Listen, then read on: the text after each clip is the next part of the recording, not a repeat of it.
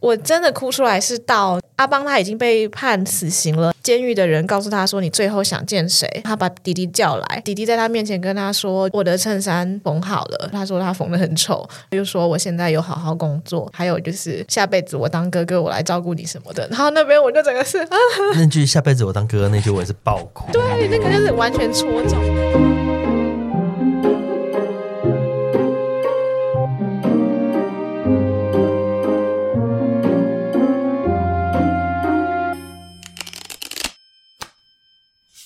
欢迎收听塔罗疗愈记事，我是听听，我是 Sunny，我是伊藤。我们今天录音是一月六号，我们现在讨论是有时效性的一个话题。我们今天讨论什么？复读青年哦，电影。这次我们是三个分别自己找时间去看的。对，我还看导演特映场，哎，他十二月一号上嘛，我是十一月三十前一天看的。嗯，对，然后我有看到吴康仁跟陈泽耀。还有导演王李霖，那特映场是会有 Q&A 时间吗？有的，他们那天有简单的 Q&A 啊。嗯、好，那刚刚那个伊藤有提到说，《富都青年》的导演是王李霖导演，主演是吴康仁跟陈泽耀。吴康仁大家应该都认识，呃，陈泽耀的话是马来西亚的一位年轻演员，这样主要他们两个就是演《富都青年》的两位男主角，也就是呃哥哥跟弟弟。那电影名称《富都青年》的富都是马来西亚的吉隆坡里面的一个比较像。是中下阶层的华人以前所住的区域，那现在多半就是呃外籍的移工住在那边。虽然叫做复都，可是其实以前或者是说到现在，都还是更多的人会称它为半山巴。整部电影就是围绕着生活在这个区域里面的这两兄弟，还有他们遇到了一些其他人的故事，然后展开。请伊藤再帮我们详细介绍一下这部电影好了。好，我们今天应该还是会有小暴雷啊，所以如果观众会介意的话，就是暂停一下。嗯，但因为其实上映也一个多月了，多数人应该看过了这样子。嗯，对，然后这部。剧情他讲的就是有两个兄弟叫阿邦跟阿迪，那他们两个都没有公民身份证，就没有马来西亚的公民身份证。他们父母不详，他们生活在这个富都老巴萨社区里面，苟且偷生，打黑工就对了啦。他们没有办法享有一般国民的福利身份证，也不能申请护照，然后开不了银行户头，所以他们就会说：我们去哪里只能走路跟搭公车。嗯，对对对，哥哥阿邦吴康仁演的，他天生就是听力有受损。所以听不太到。可是他比较任劳任怨，然后认命，就会很努力工作赚钱，甚至类似只要有人给我工作，我就什么都愿意做这样子。嗯，弟弟阿迪呢，他比较不甘于向命运低头，可是他就比较会铤而走险，比方说什么呃卖假身份啊，或是当那种人头的地下中介啊什么的，因为他想说只要赚到钱，他就可以离开这个地方。他们两个中间就是有台面上的故事，就台面上就两个就工作，然后努力取得身份，而台面下有一些为非作做歹的事情，最后就是里面有一个比较关键的角色，叫社工。社工叫嘉恩啊，是一个女生。就是在一个意外当中呢，弟弟先把她推到墙壁，撞到墙，然后就失血。哥哥回来的时候，因为怕被发现，被发现，有人敲门，有人敲门，他就用手把她捂住，就怕她声音，对，怕他叫啊或是什么的，所以就失手把她杀了。啊，弟弟认为是他杀的，但实际上真正杀死社工的是哥哥。最后是哥哥自己出面自首承认。这个罪，后来哥哥就被判死刑，这个故事就结束。弟弟在这个过程当中，他有找到自己的生父，所以在电影的情节最后的时候，弟弟是有去跟爸爸认亲的，就对了啦。嗯，对对对，在讲这个啊，社会底层，然后是在马来西亚。这种比较水深火热的命运就对了啦。嗯，啊，整个故事大概就是这样子。刚刚伊藤提到弟弟最后有跟爸爸认亲嘛？但是为什么这个认亲是有必要的？其实就是因为为了身份证这件事情。对，我有去查，发现其实马来西亚那个身份证有分蛮多的。好像有分五种，最后是要到持有蓝色登记的才可以视为马来西亚的公民。嗯，它的五种有分不同的颜色，它有分蓝色，蓝色就是刚刚提到马来西亚的身份证，持有蓝色的身份证就是马来西亚的公民，可以享有马来西亚所有的权益，就是什么开户头啊，或是投票。另外一个颜色是红色，红色有点算是我们的那种居留证的感觉，它很多都不是大马真正的公民，他们只是被批准永久居住在大马，就是马来西亚这边，他们很多。权益都没有，包括股票权这些都没有，这样子。简单讲，有次等公民了。讲白了，就是次等公民，嗯、你只是允许住在哪里。对，可能其实很多人都没有真正的身份，嗯，不是像台湾，我们有身份证就是一个很基本的事情。对，然后他们哥哥跟弟弟，嗯、他们两个还有分哦。吴康仁那个角色，他是父母均不详，连出生证明都没有，嗯，所以他是问号，就是彻头彻尾不存在的人，彻头彻尾不存在的人。对，嗯、弟弟还好一点点，弟弟是父母知道是谁，可妈妈可能。跑走了。爸爸是马来西亚的人，有一张叫报生纸，报生纸就是出生证明了。对，就医院开给你，就是我们看星盘会要那个东西，对，就几年几点几分的那个，在哪里生的那一张，他们叫报生纸。但因为马来西亚他的身份的判定是判给妈妈那边的，就比方说妈妈是台湾人，爸爸是马来西亚人，这个新生的小朋友的国籍会优先判给台湾这边。嗯，对，嗯，这里有一个前提是，如果跟妈妈她有合法的跟马来西亚的爸爸结婚的话，他可以是马来西亚公民。可是常常因为这些移工，他们甚至都没有正式的在那边结婚，就会变成说你是非婚生子的话，你就会直接判给妈妈，你又没有回到妈妈的母国去做一个登记的话，那你就是既没有妈妈那边的国籍，然后马来西亚这边也不承认你，那你就会变成就完全没有国籍这样子。这些因为他们是移工嘛，那你想马来西亚呃算是亚洲富裕吗？我觉得中间曾经比较富裕，曾经比较富裕，所以换言之，会去那边打工就是亚洲更穷的国家，所以可能是什么。嗯缅甸啊、辽国啊、印度啊，嗯、然后什么孟加拉、孟加拉、柬埔寨，可能还有一些什么阿拉伯人什么的。所以说，这些人你知道，他们在原本的国家已经很穷了，嗯、所以他不可能说什么啊，我生了一个小孩，我把小孩带回去我原本的国家注册身份证。嗯、而且有些可能是跳船，对，跳船的意思就是我买一张机票去美国，哦，我就不回去了，我是用观光的名义去的，嗯，对。可是我去那边就是要打黑工，我不是申请什么。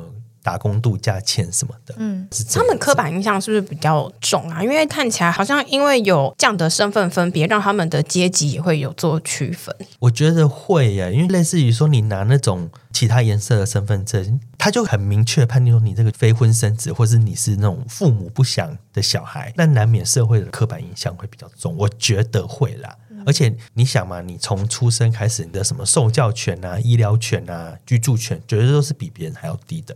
嗯，对呀、啊。好，法律或者是说相关条文的部分，我们就先聊到这。对，我们毕竟还是一个身心灵节目，所以呢，在进到跟塔罗牌的关联之前，想要先问一个最普遍的问题，就是你们有哭吗？有啊，大哭啊，就是会一包卫生纸哭不够那种。我也是去看之前，然后因为我日常出门可能包包里就备一包面纸。那一天我在准备要收包包的时候，我想今天看富都青年呢，啊，放两包。结果你用几包？其实还好，就一包的范围以内啦，还好还好。嗯，我也是去看之前，然后我就看很多评价，还有我身边人都说会哭，所以我就有准备。结果呃，我没用到。你没有哭？你没哭？没哭？我其实不知道，因为我好像要进入情绪是比较久的人，所以觉得哎，感觉快要来，快要来，哎，就跳到下一个画面了，哦、然后我情绪就被带走了，来不及哭。对，你在哪边哭啊？我的话，我其实中间一直都是好像有一点鼻酸，可是没有真正哭出来。但我真的哭出来是到。阿邦他已经被判死刑了，监狱的人告诉他说：“你最后想见谁？”他把弟弟叫来，弟弟在他面前跟他说：“我的衬衫缝好了。”他说他缝的很丑，又说：“我现在有好好工作，还有就是下辈子我当哥哥，我来照顾你什么的。”然后那边我就整个是啊，那句“下辈子我当哥哥”那句我也是爆哭。对，那个就是完全戳中。其实，在更早之前的几幕，阿邦在监狱里面，然后跟一个法师。在对话的时候，那时候我就已经觉得有点很心痛，他的控诉是非常非常的很凄厉的这样子。但到那边，我都觉得我也只是情绪被拉到很满，然后没有真的掉眼泪下来。但是到后来最后一面，我真的是忍不住溃体。吴康仁这个角色，就哥哥这个角色，他是扮演一个听障嘛，对不对？听障跟说话会有连关系，因为你听不太清楚，所以你就容易发音不准。对对，所以。他也很少讲话，基本上没有讲话。他那一整部电影唯一有讲话，就是在跟法师。嗯，我不太确定啊，但就是应该是普世价值，就类似于你人要走了嘛，你要被判死刑了，然后就也有安排一个你的宗教，你看你是什么宗教。如果没有，我们就安排一个我们当地比较流行的宗教，就类似呃念念经啊，然后帮助你平静啊什么。我们下辈子做个比较好的人啊，这种就是类赎罪。概念的，哦、所以他就安排那个法师进去，要跟他谈谈心什么的。哦、可是吴慷仁大暴走，对，大崩溃，他就说：“我这辈子就是一个没有选择的人，然后他连选择都不敢选，什么什么，然后就很多那种怨天尤人，然后跟他对于这个社会不公不义的控诉。前面都打所有，然后打打打打打，然后最后他突然用那种很艰困的声音说他想死。那个声音我就觉得他好会演，他就是在模仿那种听障人士，他现在想要说话那种，就哇哇那种感觉。嗯、他就讲那个，我想。我就大哭，那眼泪像水龙头一样，啪就突然狂哭。这边是哭比较惨的地方，前面都有一些小小的鼻酸。比方说，吴康仁其实在电影里面他是有喜欢一个缅甸女生，他本来也买了一条丝巾吗？对，要送给她。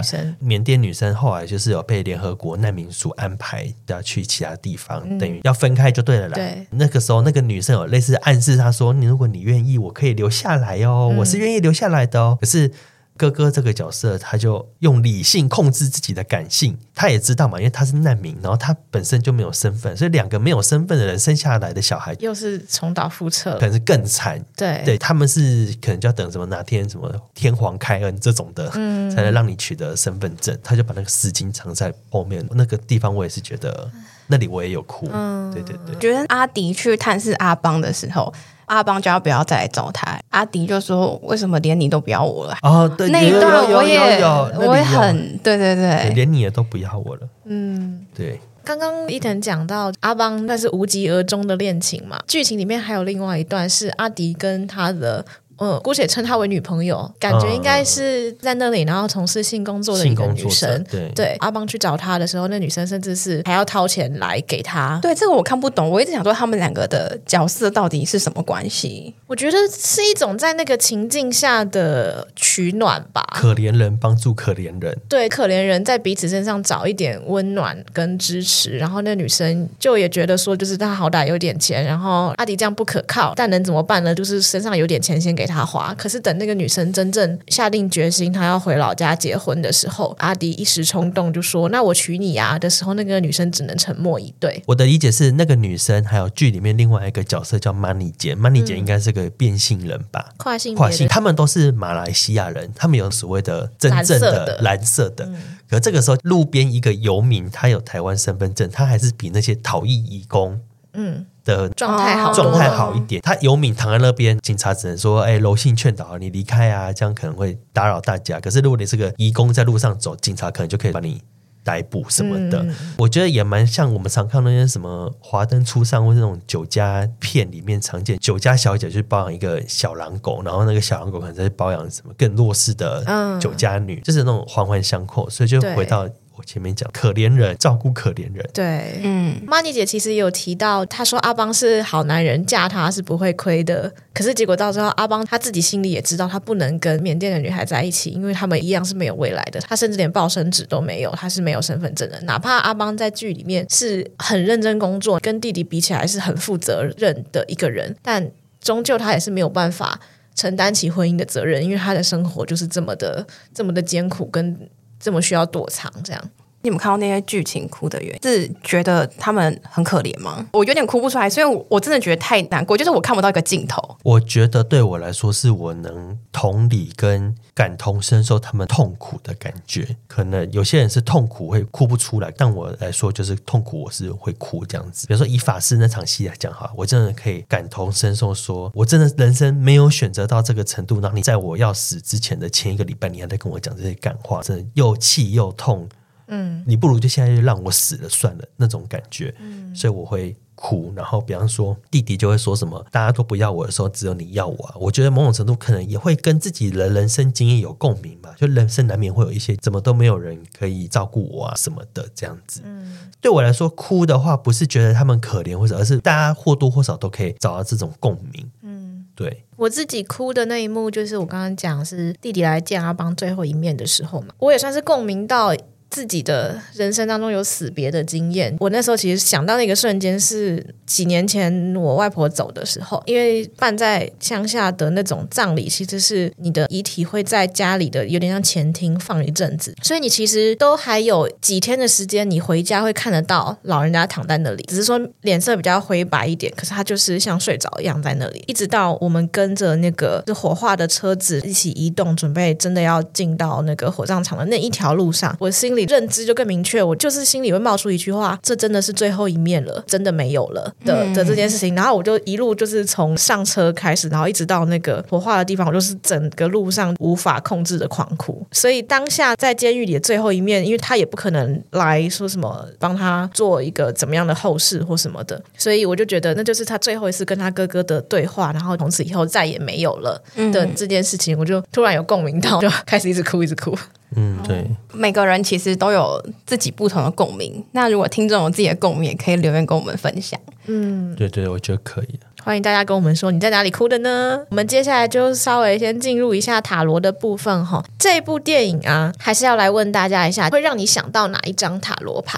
那我自己的话呢，我其实是还是用抽的啦，我是抽到了圣杯七的逆位。那但是抽到那个当下呢，我其实也是觉得。还蛮合理的，一抽到马上就哦，我可以理解。他们其实有一个马来西亚梦，你从一个原先很不好的生活，自己的国家真的是没有办法得到一个薪水合理的工作或什么的，来到这里希望能够赚钱，希望能够。给家乡的家人更好的物质，就是自己能够过上更有水准的生活，这样。所以其实原先就是一个很圣杯七的画面，在这里有大家的愿望承载的。可是这里抽到了圣杯七会变成逆位，它就是一个这个泡泡的幻灭。我们真正人来到异乡的时候，发现所有的事情都变得这么的艰难。我只是要好好的做一份工作，好好的活下去，赚那么一点点的钱都这么的难。这件事情就是在这里有多少人是带着希望过来，最后那些东西都无法。被实现，所以其实我觉得就是圣杯七逆位是还蛮符合整个剧情的基调，就不光是只在阿邦阿迪身上，也是所有生活在富都里面的人们一个共同的背景，这样子。对，我觉得好像人类不管什么时候都会有这种什么淘金梦啊，或是那种美国梦。但其实通常幸存者偏差，一百个可能就一甚至一千个、一万个，才一两个人成功。多数人是像阿邦阿迪这种比较悲伤的状态。嗯，对，我自己看完。这部电影的时候，那时候我第一个感觉，这两个角色是给我钱币舞的感觉。钱币舞的画面就是下雪嘛，两个人，一个跛脚，一个没穿鞋子，然后走在我们会说教堂外面。那其实还蛮符合电影里面的情节嘛。他们在下面杀鸡啊，然后什么卖菜，然后上面是摩天大楼。嗯，然后有一两幕不是这阿邦阿迪穿的很破烂，在那个类似像热闹的都市外面，里面就是马来西亚人在那边吃吃喝喝，然后吃高级料理。就有时候也是有那种台北。北车站感觉，知道吗？就台北车站不是很华丽，然后里面有什么威风百货啊、高级料理什么的，外面就一堆移工啊，或是游民，就像万华区有西门町，也有龙山寺那。对对对，而不是要贬低这些社会底层，就是那个反差，你会觉得贫富差距真的好大哦。嗯、对，我就会想到这件事情，我就会想说，他们这样子挣扎，他们跟我们的差异是什么？你好像很难想象。没有身份是什么？以我来说，就是有身份证很简单，要出国很容易啊，就去办一下。出国是我要不要，而不是我能不能。嗯，就我想要出国就能出国，或者我想要干嘛就干嘛。而不会是他们光是连什么要去银行开户都还要纠结，然后什么验身份，我觉得一般人很难想象啦。对，我就讲到说，再回来电影里面常用那种高楼大厦、华丽的场景，然后对比贫民窟阿邦阿迪的生活，其实也可以看到阿邦阿迪他们的家也是比较简单，嗯，常就睡在那种比较破烂，然后两个兄弟要睡一张床，就两个大男人要睡一张小床上面，对，嗯，对，就他们所有东西都在一起，什么餐桌啊，或者是厨房啊，其实有时候在。床旁边，对，然后这也是会给我一个钱币五，再加上他们其实有点抗拒那个社工的帮忙，因为抗拒可能来自于悲愤或绝望，那个做都没有效了，嗯、我不如赶快多去杀几只鸡，或是多搬几箱货，我可能还可以拿到一点钱，让我想到钱币五有时候也会讲。一个事情，这两个人或是抽牌的当下，你是背后有资源，可是他就是一个眼瞎，或是他不一定是眼瞎，而是他不得其门而入。就我们有时候也是会看到社会上有一些比较弱势的族群，你有说，哎，其实政府有很多补助啊，或者什么可以申请的，但他们怎么都不去申请，是因为他不知道要去哪里申请，反而是那些比较知道。怎么找资源的人，嗯、他们就很会说啊，我要那个什么身份啊，你帮我开一个什么什么，然后我就要申请什么什么。桑尼之前做过公家机关，或许会比较 有感。嗯嗯嗯嗯，就是有些来申请的人，他们就是。我觉得资源这个东西，真的就像刚刚讲，你知不知道在哪里有？所以就是通常会互相交流，哪里有呃新的东西可以领。像之前疫情的时候，自雇者他可以去领一笔钱，钱就是比方说你是开店啊，卖小吃，你自己是老板，对对对对对，啊、你可以自己去领钱。那个时候疫情，所以我们那个时候是在公家机关的一楼，就是他们可以直接在一楼领就好。然后我就跟那个保全聊天，他们就说，就是通常都是开双 B 的人会来领这个钱。对啊。就是我那时候也听过很多的，就是他开双 B，他就去搞一个什么。哦，我是什么？我我们没有要骂双 B 的人，我们只是说就是资源可以交流。对对，然后反而真的需要资源的人，他不知道怎么去申请这个东西，有时候觉得还蛮伤心的啦。然后我会觉得看这部电影一直有这个感觉，觉得他们一直错失很多机会，不是他们不愿意，而是今天真的就要赶去多搬那两箱货，嗯、换一百块两百块，他才有下一餐。嗯，而不是说，哎，他怎么不去排队？他怎么不去跟政府机关打交道什么的？呃，更何况哥哥他就是个聋哑人士，嗯，就沟通上就已经是一个失语，对不能说话的状态。对，我也觉得蛮伤心的啦，大概是这种感觉。刚刚有讲到，就是没有身份证，甚至连去银行办事情都没有办法开户。然后你没有身份证，所以连带的你不能考机车驾照什么。然后我其实有一个有一点搞笑的故事可以分享。我姑丈他是一个嗯瘦瘦黑黑的男性，这样子，他们家是有点像是早年那种家庭及工厂。的那个概念，等于是说他可能有一笔钱跟存折是不多，但就是放在那里，就是工厂收掉以后很久没有动用的那种户头，然后他可能就是突然想起来要去把这件事情结清一下，他就想要去银行办事，但可能呢又因为呃我不太清楚，但可能因为身份证或什么之类，就是证件没有带齐的关系，他没有办法证明他就是工厂老板本人这样子，再加上他的长相，所以他就被保全。拦住，他就说：“你是不是拿你老板的东西来盗领？”他以为他是那个义工，他以为他是义工，要盗领老板没有在用的户头，坚决不给他进来办事情。他那天就气得要死，然后被拦在银行外面。这是真的会发生的事情。当你没有办法证明你的身份的时候，然后你又长这样子的时候，然后他真的是回家，然后后来是我姑姑打电话去银行骂人。但其实这个后面可能听起来有点不合理啦，因为你本来就是要带好你的证件。总之就是一个还蛮鲜明的对照，确实连在台湾你都会发生这样子的事情。你说这个，我有想到一个我朋友的故事，同性恋们，嗯。就是不都喜欢练肌肉嘛？然后夏天他们都喜欢把自己晒得黑黑的，对然后头发又剪得短短的，穿一个什么吊嘎脚脚拖。他们又很喜欢一整群，同性恋也很喜欢一整群 移动。有一次有一群朋友，他们就晚上讲话有点大声，就是可能就要去西门喝酒什么的，警察就过来了，就用英文跟他说“临检，临检”，就要他们报身份证字号。朋友就说 “Hello”，然后警察就。就是，嗯，你是台湾人，台湾人的口音。原来你们这群人全部台湾人，因为他们就都晒，全部都黑，就都很黑，就就去芙蓉海水浴场玩一整天回来。就是 警察原本在想说，这一群里面会不会有逃逸义工，嗯，他抓一两个，嗯，就只是一群晒得很黑的台湾人。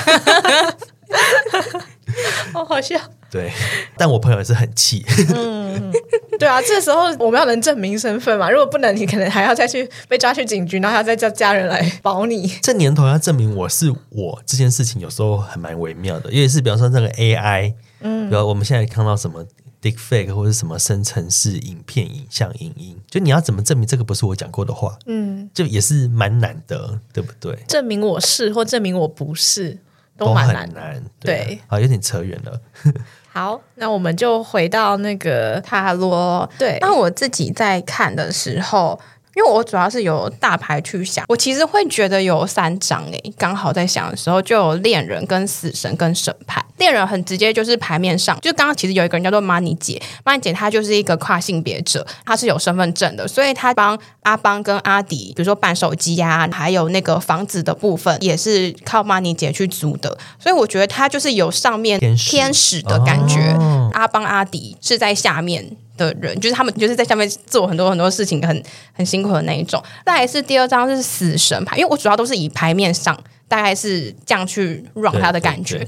因为第一个感觉是剧情里面就是有人死掉嘛，所以第一个想到就是死神。但是死神他也是有一个转换的过程，所以我觉得在社工就是出事之后，阿迪他做了一个很大的转变。我觉得跟这个也有点呼应，对，重新做人，对，就是有一个重生的感觉。第三章是审判，审判很直接嘛，他其实是有经历到一个审判的阶段，对，对。其实，在审判牌里面，他其实也是就是上面一个天使，然后下面的人都是从棺材里面出来，算是祈求吗？就是很希望得到一些呼应这样子。我觉得很像是社会底层的人，他们很希望能得到一些公平正义，或是得到一些像阿邦他一直很祈求，你们一直叫我这么努力，可是。可是我努力了这么久，为什么都没有得到相对应的东西？对，那边我也是觉得很伤心。嗯，对，大概浅浅的讲，大概是这样。对啊，其实审判，我觉得它再深一点，它也是可以讲说，其实我们平常在抽到审判牌的时候，就代表你身边其实有些事情正在发生。我觉得就很像阿邦阿迪这件事情，有时候我觉得他们真的是无可避免。我觉得事件来了就是会让你遇到，你就只能去接受你遇到的这些事情，这就是有一种上天让你遇到这件事情的感觉。审判有一个很强烈的因果对因素在里面，所以其实。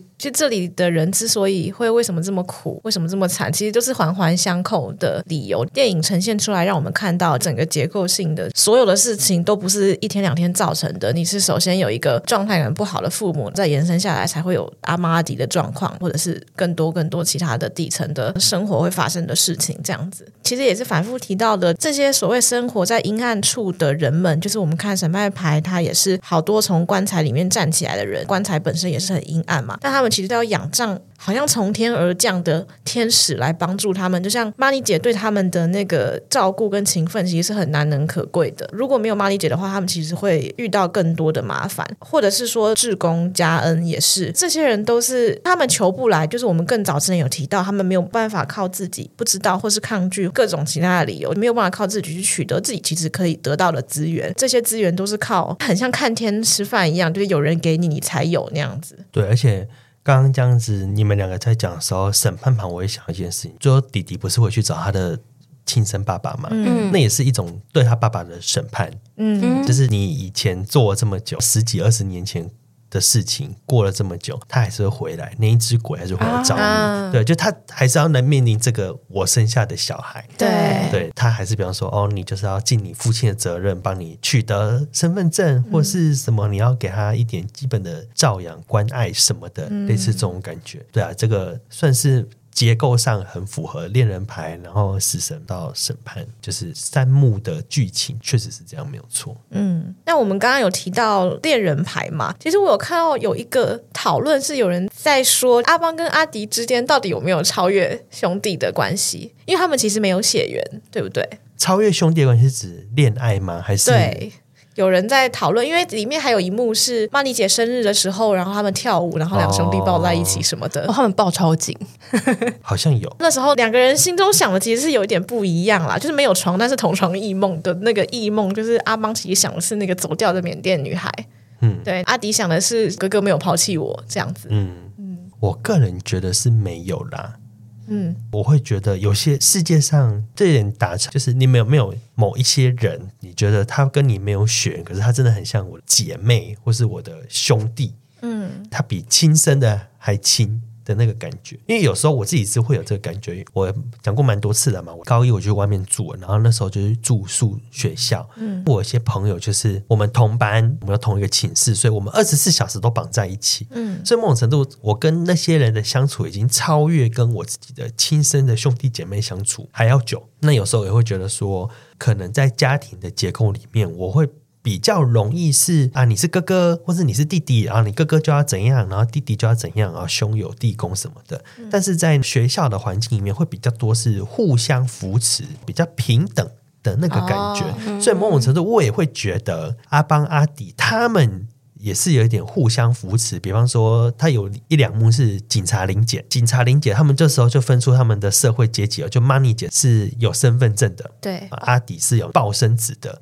可是阿邦是什么都没有，所以他们就要叫阿邦赶快跑。对，可是平常是阿邦照顾大家比较多嘛。对，对。可是这时候就是反过来了，就是在法律之前，就是我有你有凭有据的人，你比较大声，嗯，对我就是可以坐在这里啊，怎样？我哪里错？你让半夜把我叫起来临检，你不对，嗯、可是他就要帮助那个没有身份的人，赶快逃跑，赶快逃，后面溜出去什么的，嗯，那那个就会给我一种他们真的也是互相扶持，但也有一种两个人绑在一起离不开的感觉了。我在想，那个阿邦他跑掉的时候，他在楼下其实有看到另外一对跑掉的兄弟，对，然后他就有点回忆杀。对，虽然说他都是照顾者，但其实人有的时候就是会从这个角色里面得到一个我在这里立足的一个身份。我是某人的哥哥，我要来照顾某人。而且有时候也是那个照顾别人的人，他会从照顾这件事情身上得到意义啦。今天没有一个人让我照顾的时候，我会很空虚。嗯，对，妈妈嘛，爸爸们空巢期都会有这个状况。嗯，他也有很在意弟弟有没有回家啊什么的。对。那我们刚刚讲到兄弟姐妹吼，在剧情里面，阿邦跟阿迪有很喜欢拿鸡蛋互敲对方的头。哦，有，我觉得很可爱。嗯，感觉有一个小小的。仪式感，或者说默契，或者是说不管发生什么事，我们只要还做这个，就是确认了我们彼此都永远是兄弟的这件事情，这样子。嗯、因为刚好我们现在现场三个其实都是有手足的人，不见得是哥哥弟弟，但大家跟自己的手足有这种默契的小动作嘛。我很喜欢帮我弟取一堆奇奇怪怪的绰号，嗯嗯，就那个绰号就是没有理由，我就随便帮他取个绰号，嗯，他也就会默默的接受，嗯，那个绰号是怪到一个。超奇怪，就是比方说，我会叫我弟坡坡，嗯、然后什么泼音，然后坡子。丑坡，就就一切跟坡有关的都是他。嗯，然后这个怪到什么程度呢？我妈拿这个东西去问诈骗集团。早些年前，我跟我弟都住外面嘛，国高中生、大学生住外面。我妈也有时候也会怕说，我们会不会真的去外面跟他什么乱借钱啊？然后那时候的诈骗剧本就是接下来就妈，赶快救我，我被打，什么他要钱，我被打什么的。我妈接着就说：“你弟叫什么名字？你都怎么叫你弟？”他说：“就叫弟弟呀。”然后我妈就把电话挂掉，因为我从来不会叫弟弟。我们家才没有。我们家从来没有叫过哥哥弟弟，都是叫名字跟奇怪的绰号。嗯，了解，会有类似这种情况。嗯，对，嗯，有哎、欸，帮自己的兄弟姐妹取一些奇怪的名字也是有。有一阵子，不知道大家可能会很流行改手机里面的备注，来电显示的那种。哦、有一阵子，我把我哥的名字改成台湾干话王。他真的，他就双子座，然后干话奇多，然后我就上面就改到那个备注，我们兄妹俩彼此的日常其实是互呛，所以、我们也会对，所以就是我们家有一个奇怪的习惯，在节目上讲这个好羞耻，但就是如果住在一起嘛，然后开门，比方说我在家，然后我哥回来，或是我哥在家，然后我我回来的时候开门，然后我们听到那个门的那个声音的时候呢，我们就会说：“哎呀。” 对，就是这种 莫名其妙的打招呼吧。然后有一次，就是我带着朋友一起回家，太自然的忘记，他就在那边哎呀，朋友就说：“你们家见面打招呼是哎呀。”对，会有一些类似这种情况。嗯嗯嗯。我弟最近也很喜欢这个身心灵的话题，然后他就是很认真在研究占星。然后他现在就喜欢会私讯我一大堆，然后就解月经，你有接受这种事情吗？然后我说月经有不接受。就是我们会这样子一直在讲一些有的没有的。因为我们可能是女生，所以比较不会有互抢的环节。我觉得就是一个默契。比如说我在路上看到什么我喜欢吃的，买回去绝对不会踩雷。哦，对。然后或者是比如说逛街看到衣服，就是喜欢的样式也都会差不多。不知道是不是从小耳濡目染，就是互相讨论，所以就是长大之后习惯的东西也会很相似。也有这个情况，我帮我弟买的衣服，通常比他自己挑衣服都好看。对，好像会这样。就是就是、我会比方说去买 T 恤，好了，就白 T 嘛，就不就是那样子吗？可是我觉得说你穿这件好了，可能我会觉得啊，它多一个什么标签，或多一个口袋，或是它肩摆版型什么的，落肩，对，然后就会比我弟自己挑的还要适合他。对，但我弟不承认，那不是单纯是品味问题。弟弟可以留言骂一下哥哥，是不是？可以反驳，可以反驳，在三十秒他就要抵达正常。好哦，好。那说到象征性，阿邦他不是有送缅甸一个丝巾吗？我就想到那个丝巾，它其实在后面的时候一直有重复出现在剧情里面。哦，我就一直想说，它到底代表什么意思？但我现在其实还没有很透它是什么，因为它之后是丢在好像垃圾桶里面吧，被 Money 姐捡到。对，所以 Money 姐可能也不知道丝巾曾经是阿邦想要送给缅甸女孩的。然后他就是在后面的时候，阿迪有在帮 Money 姐按脚的时候，丝巾有出现过一次。在最后的时候，已经被判决之后，那个丝巾就飞走了。嗯，所以我觉得是不是代表阿邦的存在吗？还是我自己也是这么觉得？因为他就是一个很柔软嘛，他本身也是个心地很柔软的人，说、嗯、他只能就是像小草一样，就是随处飘，然后要去哪由不得他，都是别人带着他走，然后风一吹就飘走了。哦、对对对。我的命由不得我自己。嗯，对，我觉得丝巾有给我小小的感触。当丝巾飘走的时候，我也觉得阿邦好像也跟着跟着离开了。对，那边我也觉得 一行清泪再，再度被戳到，就两滴没有到水龙头这样子。我看到妈尼姐拿丝巾的时候，其实我当下也是不理解，但我觉得刚刚那样子的讨论这样下去，我就觉得哦，对，合理。灵魂也是一种轻飘飘的东西嘛，它其实是很美丽的，丝巾很美丽，它其实也是一个不起眼的小市场买的，然后又在一个不起眼的大楼里面，就像你们大家刚刚讲，被别人操控的去向，然后身不由己，到最后随风飘走，这样子，很像阿邦短暂的一生。嗯，对啊。那其实好像还有一个让人。没有很懂的地方哦。我们最开始的时候提到，阿迪以为他自己杀了嘉恩，可是其实不是，他把对方就是弄到重伤，对，重伤，头破掉流血。但其实那时候嘉恩还有一点意识。真正造成他死亡的最后一个主因，其实是阿邦进到室内的时候发现嘉恩的这个情况。与此同时，阿邦的一个朋友又来敲门找他，所以他很怕嘉恩挣扎或呼救的声音被听到，这件事情就是会曝光，所以他就手捂住嘉恩的口鼻。结果家人就有点像是窒息或是挣扎死掉这样子。虽然说阿邦去帮弟弟顶罪，但他其实大可私下告诉弟弟说。人是我杀的，其实你不用愧疚。可是到最后，阿邦都没有说出口这件事情。对啊，我就是很疑惑，就是为什么他？我在想的逻辑会不会是他觉得需要有这件事情，阿迪他才会去做一个转换，也或者是因为有这件事情，他才会觉得哥哥是爱他的。我那时候在想这件事情，我大概分两个层次想了。第一个就是理性层次，他给。弟弟一个愧疚感，就你不要冲动，不要去随便跟警方说人是我杀的，人是我杀的，就会闹双胞嘛。就是哎，到底谁是杀的？可是我他讲出来，弟弟就不会做这件事。对，其实我那时候也在想说，为什么弟弟不自己去自首？如果你认为人是我杀的，你就去自首嘛，一命换一命嘛，对不对？就把人换出来，哥哥是代替他顶罪啊什么的。我想法律应该也是很常见这种事情。感性层面，我觉得某种程度就是这是哥哥最后能帮你做的。事情，你代替我好好的活下去。某种程度来说，我自己的联想啊，这也可能有点脑补比较多。弟弟前期蛮喜欢穿一件红色的衣服，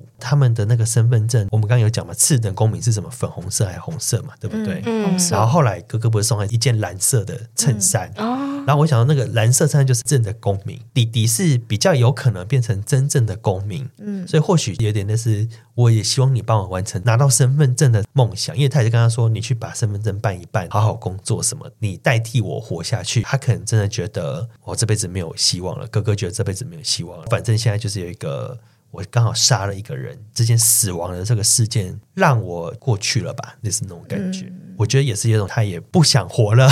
我其实有一点 觉得，是很疑惑。说，那我们一直都觉得阿邦很大爱，可是他终究他也只是一个人，那可能是一个最后他想要保留的体面。阿邦一直觉得人要正直、要善良、要勤奋，然后他也一直都这样子做得很好。他一直都是大家眼中的一个好人、好哥哥，然后负责任的男人。可是结果最后他的生活苦成这样，他连他最后能维系的只剩下善良这件事情，其实都没有办法维系。戏到最后的时候，那其实很难堪。我连善良都没有了。哦、对啊，怎么犯大错，反而是我这样子。对，就是我前面做的那些事情，好像因为我搭了一个人，我就从此以后我就穷凶恶极了。我连我的人生富裕与否这些事情都由不得我。可是至少我可以决定我是一个善良的人。可是最后连这件事情我都做不到，我觉得是对阿邦来说很残忍的一件事情。我觉得是，他那个画面有一。部分弟弟去吃东西嘛，新闻就报逃逸的什么无国籍人，然后杀害了本国的一个年轻女生，大家刻板印象就来了嘛。你看他那种没有身份的人，本来就是社会底层啊，然后低端人口啊，什么乱源啊什么。可是其实我们跟他长久相处，他是一个真的是一个超级好的人，然后是一个比多数人九十 percent 人还要认真努力打拼的人，就是因为这个事就完全被否定了。嗯嗯嗯，确实也是有这种感觉。嗯。所以我觉得那个不说，有可能是没有办法，或者是说想要维持住最后一个他有的东西的那个感觉，可能就是他唯一的选择吧。嗯，就是他不是跟那个法师说，我都没有选择，你们你连出家这件事都是你的一个选择。嗯，可是我连选择我要不要出家，我要过怎样人生。哦我都没办法选择，但或许他就是选择。我人生最后，我确实有犯错，我也想要赎罪，可是让我能不能有一个体面，保有自己最后一个一个尊严吧？嗯，这个可能比较是我们个人的解读，但是或许是对啊。好，那我们今天的讨论大概就到这边。那我们。节目上线的时候，可能已经电影也上映很久了，不知道还有没有在院线这样子。还没有看，然后听了我们的讨论，想要去看的人，也都欢迎把握机会，再赶快进戏院。那如果你是看过的人，也欢迎在留言的地方跟我们分享你对这部电影的感觉，或是对我们讨论的感觉。我们今天节目就先到这边。如果大家有任何想法或回馈，欢迎到各大 Podcast 平台留言，也可以私讯我们的 IG 或寄信，详细资讯都会放在节目资讯栏。希望大家可以给我们五星好评。我们下次再见喽，拜拜，拜拜。